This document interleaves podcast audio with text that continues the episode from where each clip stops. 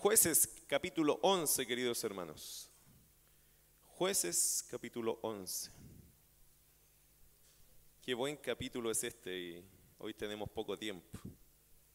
Pero vamos a avanzar todo lo que podamos. ¿Qué les parece? Por eso vamos a ir inmediatamente allí. Jueces capítulo 11, versículo 1 al versículo 3. Jefté Galaadita era esforzado y valeroso, era hijo de una mujer ramera, y el padre de Jefté era Galaad. Pero la mujer de Galaad le dio hijos, los cuales cuando crecieron echaron fuera a Jefté diciéndole, no heredarás en la casa de nuestro padre porque eres hijo de otra mujer. Huyó pues Jefté de, de sus hermanos y habitó en tierra de Tof. Y se juntaron con él hombres ociosos, los cuales salían con él. He mencionado a lo largo de estos estudios del libro de los jueces, hablando de la condición espiritual de Israel, que esta no, que esta no obedece solo a un círculo vicioso que nunca termina, ¿cierto? También eh, no es solo eso, sino también un círculo cada vez más profundo. ¿Se acuerdan que he hecho el ejercicio con ustedes?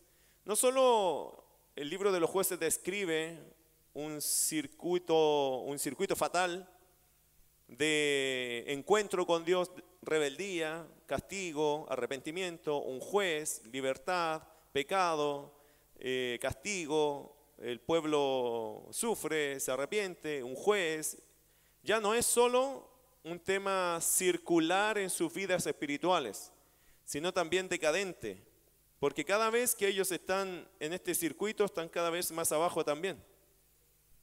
Por lo tanto, lo he dicho varias veces y lo vuelvo a repetir, cada vez ellos están cada vez más profundo, cada vez más lejos del carácter de Dios. En otras palabras, mis queridos hermanos, no solo se repite el mismo error, también es cada vez más profundo, más profundo, más profundo.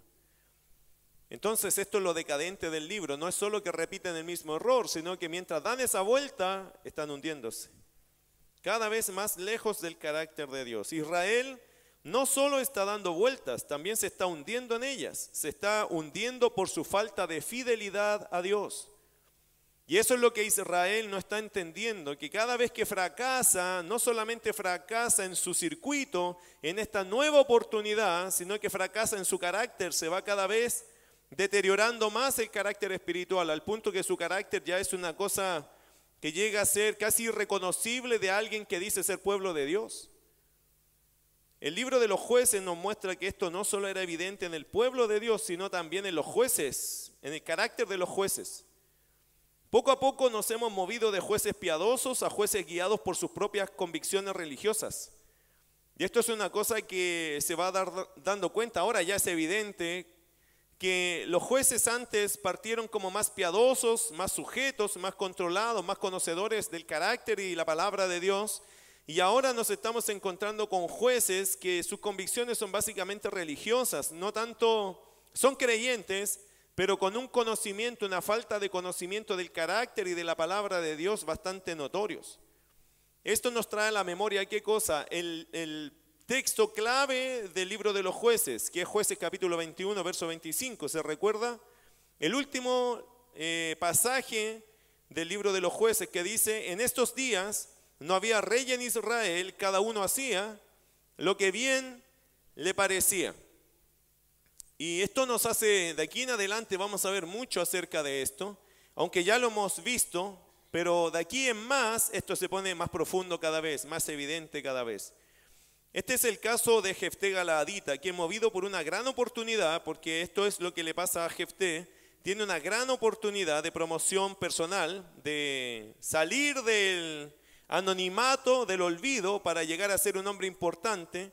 Movido por esa promoción personal, revela sus convicciones religiosas, haciendo un pacto personal con Dios que Dios mismo no lo aprobaría. Cada vez que pasamos por un juez, les pido que me bajen un poco el retorno, porfa. Les pido eso, si me lo bajan un poquito. Cada vez, hermano, que pasamos por un juez, cada juez nos deja una lección. Ahora, la pregunta es, ¿cuál sería la lección de vida que nos deja Jefté a nosotros?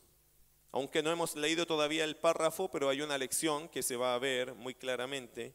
Yo lo diría así, no sacrifiques lo que Dios no te ha pedido. Para mí esa es la lección de Jefté, la lección de vida. No sacrifiques lo que Dios no te ha pedido. Bueno, vamos al trasfondo de Jefté, capítulo 11, versículo 1 al 3.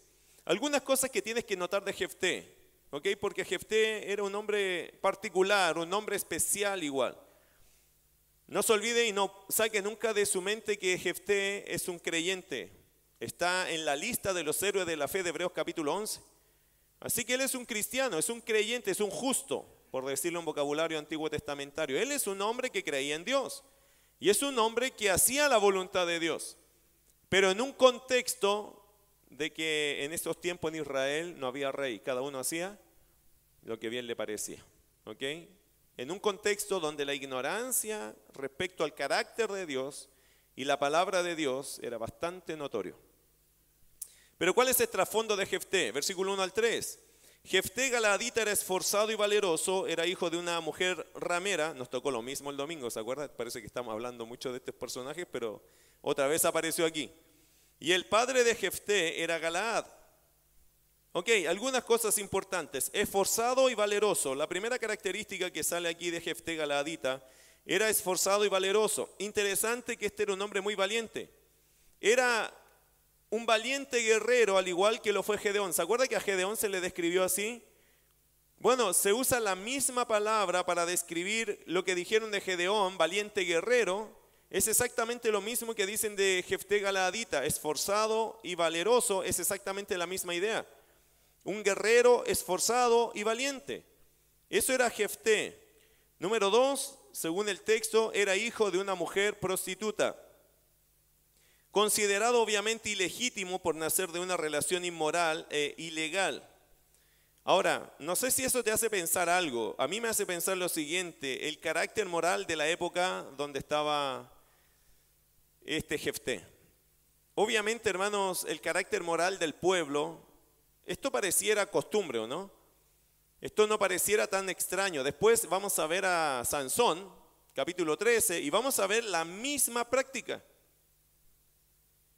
Incluso casado, eh, Sansón tenía las mismas prácticas. Bueno, lo dijimos el domingo, ¿se acuerdan? En 1 Corintios. Y eso está varios años después. Y la iglesia de Corinto en las mismas prácticas. A veces, hermanos, a nosotros nos sorprendería la baja moral que hay en tantas situaciones pasando dentro de hombres de fe. Este Galaad, que no sabemos muchos antecedentes de él, pero sí sabemos algo, que él tuvo un hijo con una prostituta. Y aparentemente, este hijo aparentemente pudo ser el primogénito. ¿Por qué? Mira versículo 2. Pero la mujer de Galaad le dio hijos. Aparente, aparentemente se muestra primero a Jefté y parece que después que este hombre tuvo a Jefté, la mujer de Galaad quiso darle hijos. No voy a intuir tanto, pero supongo que aquí habían problemas matrimoniales. Supongo que la mujer de Galaad decía, no, yo no te voy a dar hijos. Supongo que la mujer de Galaad era media esquiva con él, supongo. Y él dijo, bueno, si tú eres esquiva, me voy a buscar otra. Y encontró otra a un precio y esa otra tuvo un hijo. Y él aparentemente adoptó al hijo y lo llevó a casa. Estoy inventando la historia, estoy suponiendo, ¿ok? esto no, es, no está escrito, pero supongo que fue así. ¿Por qué? Porque Jefté quedó en casa del papá, ¿se dan cuenta? Una vez que el hijo está en casa y el papá está dichoso con ese hijo, ¿qué dijo la mujer? Este no me va a quitar la herencia. Y mágicamente la mujer se enamora de Galaad y ahora le quiere dar hijos. Y parece que le da varios hijos. Yo estoy suponiendo eso, ¿ah? Pero no parece tan lejos de una posible realidad en estos tiempos. Versículo 2, pero la mujer de Galaad le dio hijos, los cuales cuando crecieron, mira lo que pasó, echaron fuera a Jefté. Nota que había una, una, cosa contraria acá. Interesante, la mujer de Galaad. La pregunta es, y yo tengo algunas preguntas, ¿Galaad era casado antes de? ¿Habrá sido casado este Galaad antes de tener esta relación furtiva de la cual nació Jefté? ¿Se habrá casado después de esta relación furtiva de la cual nació Jefté? Bueno, aparentemente, hermano, este Galaad era casado, aparentemente, no estamos diciendo que sí, pero aparentemente era casado y que por razones que no sabemos su esposa no le daba hijos. Podríamos suponer que al verse Galaad con un hijo, la esposa decide también darle hijos para que estos sean los herederos legítimos de Galaad. Bueno, si esto fue así, queridos hermanos, el ambiente para Jefté fue uno de los más desagradables, porque Jefté quedó en medio de un montón de hermanos, medios hermanos, que ninguno lo quería. La mamá, y voy a suponer otra vez, la mamá de estos muchachos seguramente les entrenó para ir en contra de Jefté. Y tenemos que ser honestos, hermanos, y sinceros. Jefté no tenía la culpa, ¿cierto? Jefté era resultado de, pero Jefté no era el culpable de. Jefté era un niño que creció bajo el amparo de su papá, pero no bajo su protección. No sabemos si Galaad al poco tiempo murió, porque tampoco sale nada más de Galaad, probablemente lo tuvo, Jefté de crecimiento, murió el papá y quedó en medio de todos esos medios hermanos que lo odiaban y esa madre que estaba ahí atrás, eh, atizando, ¿cierto?, para que el fuego se calentara más en contra de Jefté. Me parece que algo así podríamos pensar que esta historia se da. El problema aquí, lamentablemente, no fue para el padre, sino para el hijo. ¿Qué hace Jefté? Versículo 2. Pero la mujer de Galaad, en versículo 3, perdón, huyó pues Jefté de sus hermanos y habitó en tierra de Tob. Interesante, huyó pues Jefté de sus hermanos. Sin duda, hermanos, los conflictos fueron más fuertes de lo que Jefté podría enfrentar. Jefté supo que su vida estaba en peligro y creo que esta fue la razón de huir. Obviamente Jefté hermano sacó la cuenta y dijo esto no me conviene. Eh, quiero que escuche algo, lo que dice el versículo 1. Jefté Galadita era esforzado y valeroso. ¿Qué significa? Él era un hombre valiente. Jefté no era un cobarde, pero no era ningún tonto tampoco. Supongo, eh, yo creo, supongo que él entendió que lo, que lo que estaba pasando ahí lo iba a sobrepasar en capacidad y que él no contaba con personas a su lado. Supongo que él dijo, aquí estoy solo, y si yo no me arranco, aquí voy a morir. No era muy raro, hermanos. ¿Se acuerdan de los hijos de Gedeón? ¿Cuántos hijos eran los de Gedeón? A ver la memoria. 70. ¿Cuántos bastaron para matar a esos 70? Bueno, uno se organizó y mandó a matar a 70. Imagínense aquí que hay 70 contra uno. Aquí no hay esperanza. No sabemos cuántos eran estos hijos de Galaad, pero sabemos algo. Todos odiaban a, a Jefté, perdón. Entonces, ¿qué hicieron ellos? Lo desterraron. Y Jefté, cuando vio el peligro, huyó. Él no tenía, no tenía amparo, estaba solo, hermano. E, en este sentido, Jefté estaba solo, no tenía nadie que lo pudiese defender. Probablemente o aparentemente el papá ya no estaba. Entonces, este Jefté lo que hace es huir. No tenía más remedio que huir. Mira lo que pasa versículo 3, la segunda parte. Y se juntaron con él hombres ociosos, los cuales salían con él. Esta cosa es interesante. Usted sabe que Jefté, una cosa que tiene que anotar usted de Jefté, que Jefté era un buen líder. Es interesante que se transformó en líder de hombres ociosos. No quiero decir con esto que Jefté era un hombre malo. No, Jefté tomó a estos ociosos y les dio un sentido de vida. Jefté, hermano, tomó gente que no tenía un propósito por vivir y les dio un propósito para vivir. Ser su ejército. ¿Por qué sabemos que era su ejército? Porque el verso 3 lo dice, y se juntaron con él hombres ociosos, los cuales salían con él. ¿Sabe lo que significa eso? Salían en campaña con él. Interesante que Jefté tomó este grupo de ociosos y los preparó, los adiestró, digamos que los discipuló, los entrenó y ahora eran su ejército. Eso lo podía reconocer la gente, que Jefté era un líder. Y como él salía a campañas militares, incluso en contra probablemente de los amonitas, los que estaban eh, trayendo el mal a Israel, la gente sabía que Jefté era un buen líder, que era un hombre valeroso, valiente, que lo imitaban y que estos ociosos él los tomó y los transformó en hombres valientes, en guerreros con él. ¿Sabe que es el mismo caso, es muy similar a lo que hizo David? Mire segundo, primero de Samuel capítulo 22, un poco más al futuro de esta historia. Primero de Samuel capítulo 22, versículo 1 al 2. Interesante las características de Jefté comparadas con David. Obviamente el rey David superior, ¿cierto? Pero más o menos la idea. Primero de Samuel 22, 1 al 2, dice, yéndose luego David de allí, huyó a la cueva de Adulam y cuando sus hermanos y toda la casa de su padre lo supieron, vinieron allí a él. Verso 2, y se juntaron con él todos los afligidos y todo el que estaba endeudado y todos los que se hallaban en amargura de espíritu.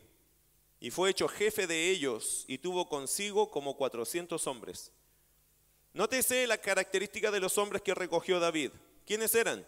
Afligidos, los que estaban tapados de deudas, probablemente más de alguno acá sería de ese ejército, ¿cierto?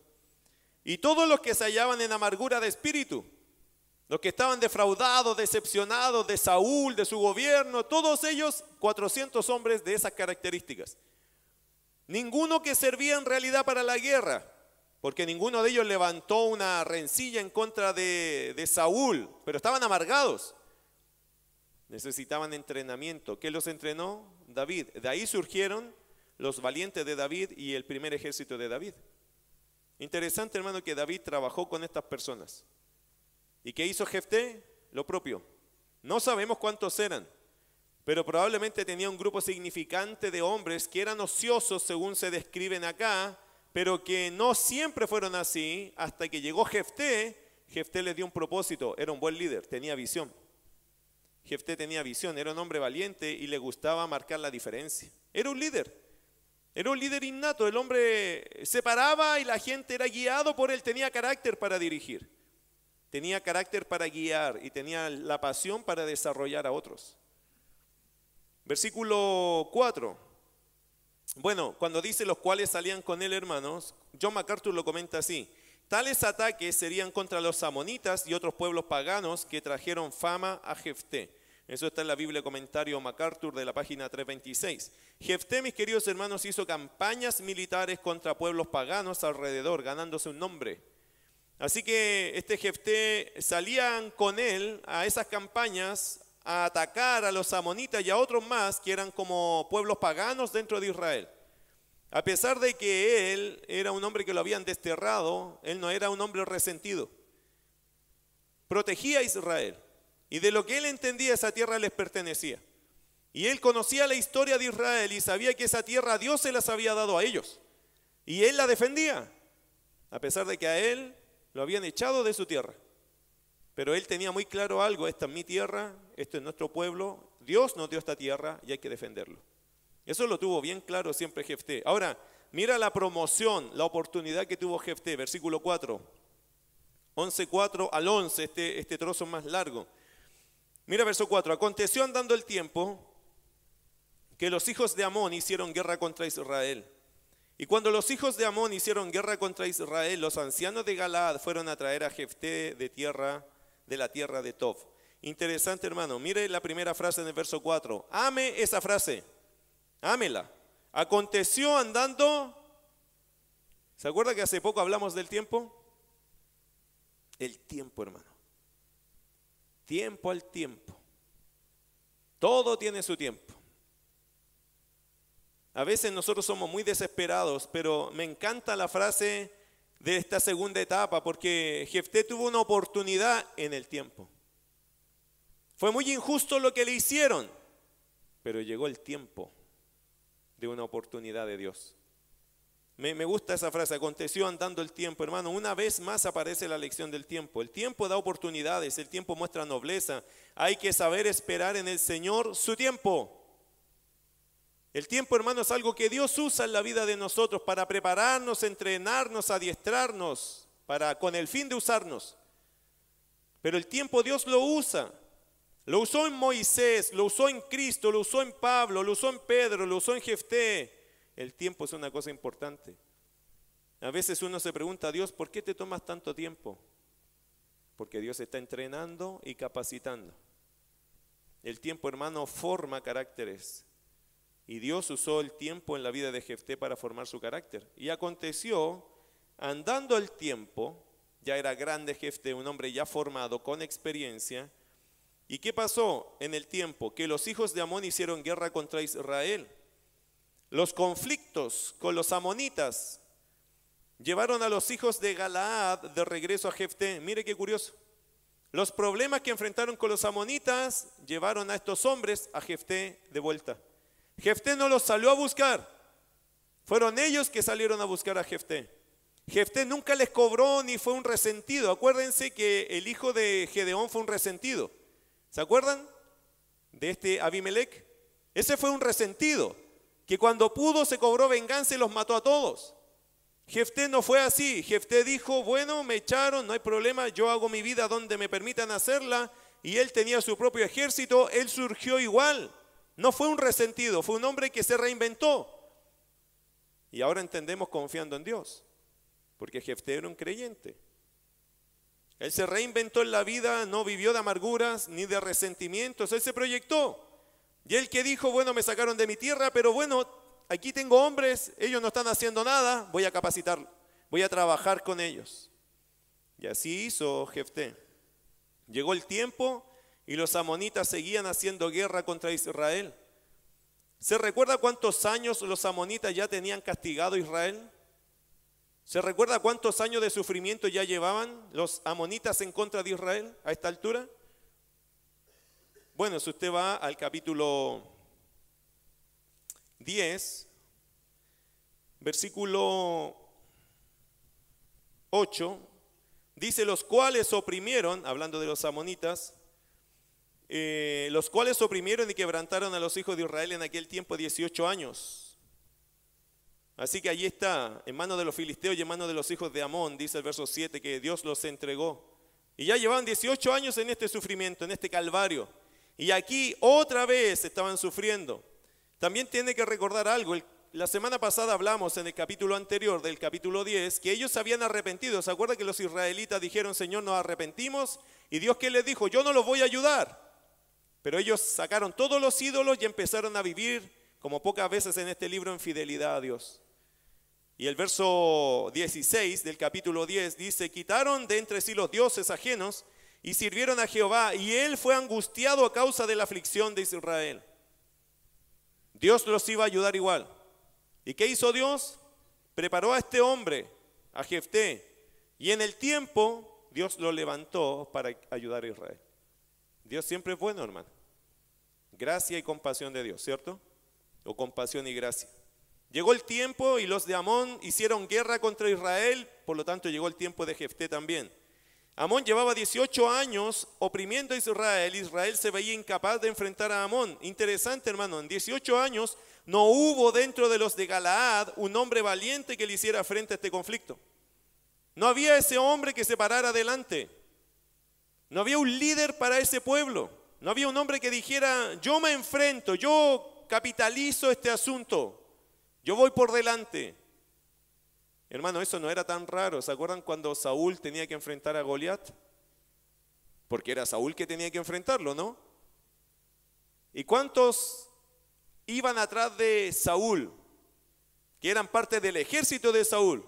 Muchos. Pero cosa curiosa, se para un gigante de 3 metros 15 más o menos. Un guerrero, un gigante. El tipo era impresionante. Probablemente cuando le pegaba el sol a su armadura, era un resplandor, una cosa terrorífica para ellos. Tenía una tremenda, una tremenda lanza.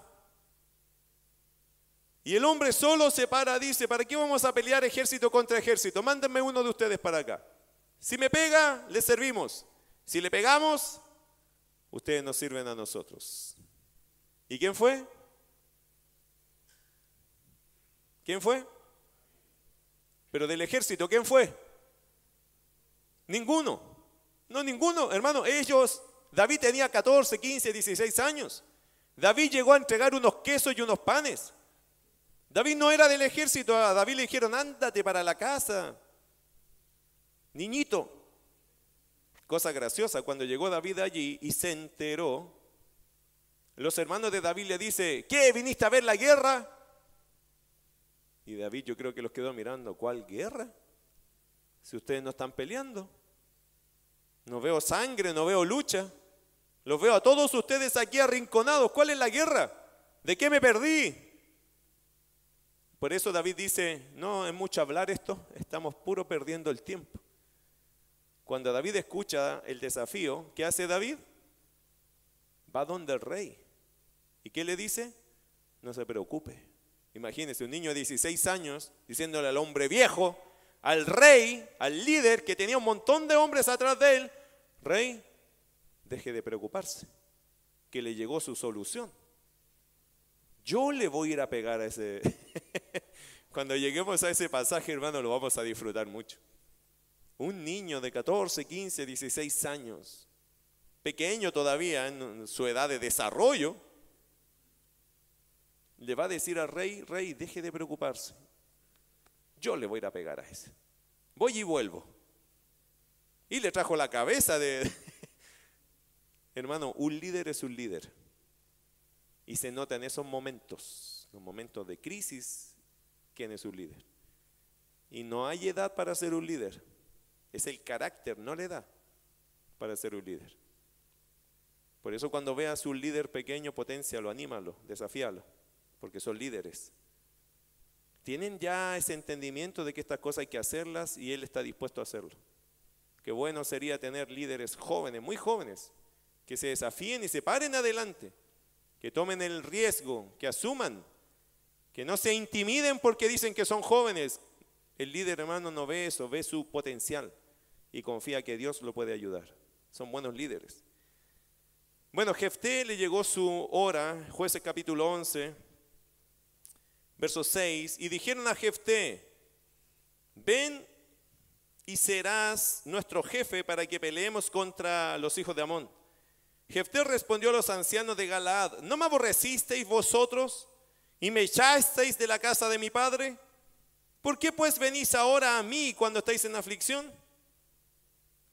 Y los ancianos de Galaad respondieron a Jefté, por esta misma causa volvemos ahora a ti, para que vengas con nosotros y pelees contra los hijos de Amón y seas caudillo de todos los que moramos en Galaad. Jefté entonces dijo a los ancianos de Galaad, si me hacéis volver para que pelee contra los hijos de Amón y Jehová los entregare delante de mí, ¿seré yo vuestro caudillo?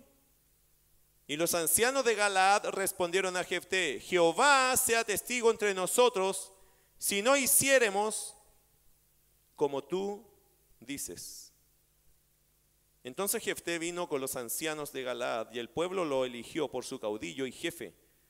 Y Jefté habló todas sus palabras delante de Jehová en Mizpa. Mire qué interesante, serás nuestro jefe, serás nuestro caudillo. ¿Qué significa eso? Nuestro líder, capitán, el que manda, el cabecilla, etc. Tú vas a ser el que vaya por delante de nosotros, nuestro líder. Caudillo significa eso, hermano, el líder, el capitán, el que ordena, el que manda, el que esté sobre todos, el cabecilla de todo. Ya a Jefté le parecía muy maravilloso que después de haberlo echado, Ahora vengan a buscarlo a Él diciendo, y si tú vas y decides hacer esto, tú vas a ser nuestro líder. La tierra es tuya, tú decides, nosotros te seguimos. Era una tremenda oportunidad. Pero ¿dónde se ve la fe de Jefté? Versículo 11. ¿Cómo sabemos que Jefté era un creyente, un justo? Bueno, ya lo vemos en su carácter, no, no vengativo. Por lo menos hasta aquí vemos a Jefté que cuida de caer en estas cosas de vengarse. Pero en el verso 11 más claramente se ve un destello de su fe. ¿Dónde? La segunda parte dice, Jefté habló todas sus palabras delante de Jehová en Mispa. ¿Qué significa? Que Jefté, hermano, confirmó todas estas palabras de forma pública en una reunión solemne, invocando a Dios como testigo, como dice la Biblia de comentario de John MacArthur también. Él tomó estas palabras, acuérdese lo que dice el versículo 10, y los ancianos de Galada respondieron a Jefté, Jehová sea testigo entre nosotros si no hiciéramos como tú dices. Entonces Jefté toma estas palabras de ellos y que dice, entonces hagamos una reunión solemne y pongamos todas estas palabras que ustedes me dijeron y que yo las acepto delante de Dios. Por lo tanto, Jefté invoca el nombre de Dios y le dice, Dios, tú eres testigo que estos hombres vinieron a mí a buscarme ayuda y yo he decidido aceptar con el fin de liberar a Israel y que yo sea su caudillo. Puso todas las palabras delante de Dios. ¿Se nota la fe de Jefté? Sí, es un hombre de fe. Ahora, la segunda parte de esta historia, queridos hermanos, tiene que ver con la batalla que libró Jefté. Y este es el trozo más largo, porque es el trozo eh, total del capítulo 11. Voy a tratar de mencionar algunas cosas acá. No vamos a llegar probablemente hoy día a toda la historia, pero vamos a avanzarla. Lo primero fue eh, la, la, promoción de Jefté, ¿cierto? Lo primero es el trasfondo de Jefté, lo segundo la promoción de Jefté y lo tercero la batalla que libró Jefté. Obviamente hasta aquí ya sabemos algo, Jefté era un hombre desterrado, que no lo quisieron, pero por la obra y gracia de Dios en el tiempo, Jefté llegó a ser un hombre principal, eh, un hombre de mucha importancia, de mucha relevancia para que cambiara la historia de Israel. Dios en el tiempo le dio esa oportunidad, un gran privilegio. ¿Lo anhelaba Jefté? Creo que sí. Creo que lo anhelaba demasiado. Porque si por un lado él no reclamó, no se vengó, creo que por otro lado anhelaba tanto ser un hombre importante, que yo creo que eso lo llevó a un exceso a Jefté. Yo no sé cuántos de ustedes anhelan ser importantes. Anhelan ser una persona que los demás lo reconozcan, como que eso es tan importante, el reconocimiento. Hay que tener cuidado, hermano, con las pasiones de nuestros corazones. Jefté era un hombre que, creo yo, en el fondo de su corazón, este era un sueño cumplido, un anhelo tan grande en su corazón de volver a su tierra y volver como un hombre importante. Yo no creo que sea malo anhelar algunas cosas, hermano, pero el corazón del hombre es tan desviado de la voluntad de Dios que aún siendo creyentes podríamos anhelar ser tan importantes que dejamos de lado la voluntad de Dios. Eso se va a ver notoriamente más adelante, pero ¿qué pasa acá? La segunda parte de esta historia tiene que ver con la batalla que libró Jefté. Primero, mire qué interesante, versículo 12, y envió Jefté mensajeros al rey de los amonitas diciendo, ¿qué tienes tú conmigo que has venido a mí para hacer guerra contra mi tierra? El rey de los amonitas respondió a los mensajeros de Jefté, por cuanto Israel tomó mi tierra cuando subió de Egipto desde Arnón hasta Jaboc y el Jordán, ahora pues devuélvela en paz. Este era el conflicto, tierra. ¿Parece algo nuevo hoy día? Alguien me preguntó el otro día, y pastor, ¿qué pasa con Israel hoy? Lo mismo que ha pasado siempre, ¿no? Siempre están peleando por tierra, unos allá, otros acá. Y hoy día es exactamente lo mismo, hermano. Siempre hay un interés de quién es esta tierra. Y tenemos que decirlo con todas las letras, esa tierra es de Israel. Dios se las dio. Pero depende el tiempo, depende la época, la gente la quiere reclamar como suya. Pero esa tierra, en estricto rigor, Dios se la regaló al padre Abraham. Y la dejó demarcada y dijo, esto Abraham es para ti tu descendencia a través de Isaac. Y esto es lo que duele para los que son de Ismael. De allí estamos, judíos y musulmanes, ¿cierto? Los que creen en Jehová y los que creen en Alá. Y un enredo y una mezcla allí. Pero en eso estamos. Fue a través de Isaac que Dios dijo, este es el hijo de la promesa. No es Ismael. Y eso no significa que hay que odiar a los ismaelitas. No, Dios dice, nosotros tenemos que amar a todo el mundo y orar por la salvación de todos. Pero si estamos hablando de herencia, hay que ser justo. A quien Dios se la dio, es a quien le pertenece. Y esta herencia le pertenece a la descendencia de Isaac. A través de Abraham, por Isaac. Y de Isaac a Jacob. Y eso es Israel. No es Ismael. ¿Se acuerdan? Después dice, a Jacob amé, más a Esaú aborrecí. ¿Qué significa? Esa palabra aborreció significa amar menos, por si acaso. A Jacob amé y a Esaú amé menos. Y de hecho Esaú amó menos a Dios. Jacob con todos sus errores, hermano, porque esto es gracia, no es mérito de hombre, es gracia. Jacob con todos sus errores y sus pecados, él creyó en Dios y pagó el precio de sus errores. Y fue un hombre de fe, que la pasó mal por ser como era, sí, pero aprendió. Igual que Abraham, no se nota mucho Isaac, pero se nota mucho en Jacob. La salvación es gracia, hermano. no es un mérito de hombres. Pero Dios tiene algunos que ha elegido y esos, con eso va a tratar y esos van a llegar a ser salvos. A pesar de sus errores y sus pecados, si Dios nos quiere salvar, nos va a salvar. Así somos nosotros, ¿cierto? No somos mejores que los que están afuera, no, nosotros somos de aquellos que entendimos el Evangelio y ni sabemos por qué estamos nosotros acá adentro y ellos allá afuera, pero aquí estamos. Creo que es porque Dios es un Dios de gracia, que a ti y a mí nos hizo entender el camino de la salvación. Amén. Por eso le estamos eternamente agradecidos. Bueno, este Jefté le planteó el mensaje al rey amonita y los amonitas dijeron, devuélvenos la tierra o devuélvela en paz. Esta tierra era de nosotros antes, dijeron los amonitas, así que te pedimos algo, devuélvela en paz. Váyanse, déjenos en paz, esa es nuestra tierra. Mire verso 14, los argumentos de Jefté. Y Jefté volvió a enviar otros mensajeros, otros mensajeros al rey de los amonitas, para decirle, Jefté ha dicho así, Israel no tomó tierra de Moab, ni tierra de los hijos de Amón. Porque cuando Israel subió de Egipto, anduvo por el desierto hasta el Mar Rojo y llegó a Cades. Entonces Israel envió mensajeros al rey de Edom diciendo, yo te ruego que me dejes pasar por tu tierra.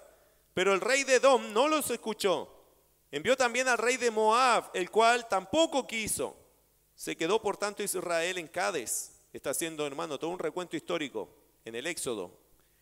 Después, yendo por el desierto, rodeó la tierra de Edom y la tierra de Moab, y viniendo por el lado oriental de la tierra de Moab, acampó al otro lado de Arnón. Y no entró en territorio de Moab, porque Arnón es territorio de Moab. Y envió Israel mensajeros a Seón, rey de los amorreos, rey de Esbón, diciéndole, te ruego que me dejes pasar por tu tierra hasta mi lugar. Fíjese que Moisés siempre andaba pidiendo, por favor, ¿me dejan pasar? Yo no voy a su tierra, no vamos a tocar nada, solo necesito el camino para pasar con mis millones de personas. Solo les pido eso, nosotros no vamos a hacer nada en tu tierra, no vamos a consumir nada, solo necesitamos llegar a la nuestra. Pero para llegar a la nuestra tengo que salir o buscar por algún camino. ¿Me pueden dejar pasar? Verso 20, mas Seón no se fió de Israel para darle paso por su territorio, sino que reuniendo Seón a toda su gente acampó en Jaasa y peleó contra Israel. Mire, le están pidiendo un favor y terminan atacándolos. Qué raro, esto no le pasa nunca a Israel. Verso 21, pero Jehová, Dios de Israel, entregó a Seón y a todo su pueblo en mano de Israel y los derrotó. Y se apoderó Israel de toda la tierra de los amorreos que habitaban en aquel país. Tú me atacaste, yo no quería pelear contigo, pero ya que peleaste, perdiste. Y tu territorio, qué pena, pero ahora es mío. Así es la guerra, ¿o no? Así es una guerra, hermano. Nosotros no estamos acostumbrados a eso, pero así era una guerra en esos años. Verso 22. Se apoderaron también de todo el territorio del amorreo desde Arnón hasta Jaboc y desde el desierto hasta el Jordán. Así que, así concluye esta historia, Jefté. Lo que Jehová, Dios de Israel, desposeyó al amorreo delante de su pueblo Israel, ¿pretendes tú apoderarte de él? ¿Quieres que te lo devolvamos? Si es algo que nosotros ganamos históricamente muchos años atrás. Lo que te hiciere poseer Quemos, tu Dios, ¿no lo poseerías tú? Buena pregunta, ¿no? él que era un dios pagano, el amonita, ¿cierto? Si tu Dios te da tus terrenos y tú sientes que Él te dio la conquista y la victoria, ¿no te quedarías con sus terrenos? ¿Con los que se supone que Él te dio? Ese es el argumento de Jefté. Así dice verso 24, todo lo que desposeyó Jehová nuestro Dios delante de nosotros, nosotros lo poseeremos. ¿Eres tú ahora mejor en algo que Balac, hijo de Zippor, rey de Moab? ¿Tuvo él cuestión contra Israel o hizo guerra contra ellos? Cuando Israel ha estado habitando por 300 años a Esbón y sus aldeas, a Aroer y sus aldeas y todas las ciudades que están en el territorio de Arnón, ¿por qué no las habéis recobrado en ese tiempo? Así que yo nada he pecado contra ti, mas tú haces mal conmigo peleando contra mí. Jehová, que es el juez, juzgue hoy entre los hijos de Israel y los hijos de Amón. Me estás pidiendo algo imposible, no te lo puedo dar. Eso Dios nos los dio hace muchos años atrás. Esto no te concierne, esto no te corresponde. Esta tierra Dios nos la dio y así lo creemos. ¿Por qué buscas el mal ahora tú si esto es algo que Dios nos dio a nosotros? ¿Cuál fue la reacción del rey? Versículo 28. Mas el rey de los hijos de Amón, ¿qué dice? no atendió a las razones que Jefté le envió. Así que mis queridos hermanos ya sabemos algo. Número uno, Jefté envió mensajeros, ¿cierto? Jefté, hermano, mire, mire qué interesante. Jefté, antes de ir a un encuentro militar, lo que hicieron muchos otros jueces, intentó por la vía de la diplomacia que el rey de los amonitas desistiera de su ataque. Eso es lo que estaba pidiendo Jefté. Jefté usó la política de hablando se entiende la gente. Eso fue lo que hizo Jefté. Bueno, a ver, conversemos primero. ¿Cuál es tu demanda? No, yo quiero que nos devuelvan la tierra. Mm, no se puede. Por todos los argumentos históricos, no se puede. Tú no tienes nada que ver con esa tierra. Esa tierra la ganamos nosotros y le contó la historia, ¿no? Esa tierra no, nos la dio Dios. No se puede. Y si te metes en eso, te vas a meter en problemas. ¿Y qué dijo la monita? no me interesan tus palabras. Vamos, si no la quieres entregar, te la vamos a pelear. Pero yo creo, hermano, que la intención de Jefté era que las cosas no llegaran a pérdidas humanas o conflictos. Yo creo que Jefté quería evitar el conflicto bélico de proporciones. Estaba procurando, Jefté no era cobarde, acuérdense. Pero fue prudente decir, mira, esto no se puede hacer de esta forma. Y te lo explico, es así. El amonita no se conforma, quiere ir a la pelea. Y bueno, como Jefté no era ningún cobarde que dijo, ¿quieres pelear? Bueno, hace años atrás también quisieron pelear con Israel y Israel les terminó quitando todo. Fue lo que les contó recién, ¿cierto? ¿Quieres pelear? Mira, como dice el verso 27, yo nada he pecado contra ti, mas tú estás buscando mi mal. Así que Dios va a juzgar esto. Así que Dios está con nosotros porque tú estás haciendo algo equivocado. Dios está con nosotros. ¿Quieres pelear? Sí, vamos a pelear. Bueno. Y Jefté, como no tenía problema de pelea, no tenía problema de organización, ¿qué hizo Jefté? Se arremangó y dijo, vamos. Él no se complicó con eso, no se atemorizó. Jefté era un hombre hermano diestro en la pelea. Ok, entonces él dio un espacio al diálogo. Jefté no lo hizo para ceder terreno, llegar a un acuerdo de compartir los espacios, sino para que el rey amonita tenga una oportunidad de retractarse de, su decisión de atacarlos. Pero el rey no quiso hacer esto. ¿Qué pasó entonces? Verso 28, verso 29. Y el espíritu de Jehová vino sobre Jefté y pasó por Galaad y Manasés y de allí pasó a Mispa de Galaad y de Mispa de Galaad pasó a los hijos de Amón. Y Jefté hizo voto a Jehová diciendo, si entregares a los amonitas en mis manos, cualquiera que saliere de las puertas de mi casa a recibirme, cuando regrese victorioso de los amonitas será de Jehová y lo ofreceré en holocausto. Versículo 29, y el espíritu de Jehová vino sobre Jefté. Sí, eh, imagínate hermano, si Jefté ya era valiente por naturaleza, ¿cuánto más ahora sería su poder con el espíritu del Señor a su favor? Interesante, a la negativa del rey de los amonitas, Jefté procede ahora a qué? A reunir un ejército. Porque Jefté era un hombre valiente, un hombre que entendía de pelea. Este hombre quiere pelear. Verso 29.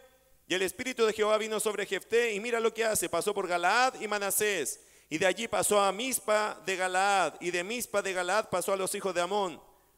¿Qué estaba haciendo Jefté? Reuniendo un ejército. Porque hermano, para pelear hay que tener un ejército. Jefté era un líder. Él confiaba en quién? en sus hombres. Seguramente los primeros que estuvieron con él fueron estos ociosos que se les llamó, que ahora eran sus valientes, y con ellos fue convocando en diferentes lugares y preparando a su ejército. Y lo tengo que dejar hasta ahí. La próxima semana vemos este tema del bote de Jefte. ¿Qué les parece? ¿Vamos a orar? Hasta ahí llegamos, no podemos avanzar más hoy día. Todos querían llegar a la otra parte, pero bueno, en la previa, hermano, de la película. No se pierda la próxima, la parte B, ¿ok? Señor amado, gracias. Estamos agradecidos porque usted nos muestra la historia. Y en la historia, Señor, hay muchas lecciones. Hasta ahora, Señor, vemos a un Jefté que recibió una oportunidad en la vida, una oportunidad que en el tiempo usted se la dio. Un hombre que puso delante de ti esas promesas y palabras. Pero sabemos que estamos en un contexto distinto, Señor, del, contexto de hoy. Un hombre que sí te creía, un hombre que sí confiaba en ti, que sí se atrevió por fe, pero que no entendía quizás, Señor, todo lo que nosotros sí entendemos. A veces, Señor, leemos a estos personajes y creemos que ellos son tan responsables y la verdad somos nosotros más responsables que ellos, porque nosotros conocemos más de la escritura de lo que ellos conocían. Ayúdanos, Señor, a entender que estas historias son para nuestra enseñanza. Que a veces, Señor, lo que nos pasa en la vida, tenemos que entender que si es algo malo, el tiempo lo dirá. Darle un espacio al tiempo, Señor, para que tú hagas tu voluntad. No ser agresivos ni vengativos, dejar que el tiempo usted lo use para exaltarse, glorificarse, para cambiar nuestras vidas y trabajar con nuestros caracteres. Señor, ayúdanos siempre a ponerte a ti por delante de todas las cosas. Este Jefté, Señor, pudimos ver su fe actuando. Cuando recibió esa oportunidad, la puso a tus pies. Pero quizás, Señor, también hay algo allí que tenemos que aprender de Jefté y quizás la próxima semana lo veamos con mayor claridad. Ese anhelo, Señor, quizás lo llevó a un exceso y la falta de conocimiento de ti también lo llevó a una mala práctica. Señor amado, cuán importante es conocerte bien. Ayúdanos a ser una iglesia que te conozca bien, porque si no estaremos obligados a equivocarnos, a creer que las cosas que hacemos en nuestra práctica usted las respalda y muchas veces no es así. Tu palabra es la que tiene que primar en nosotros.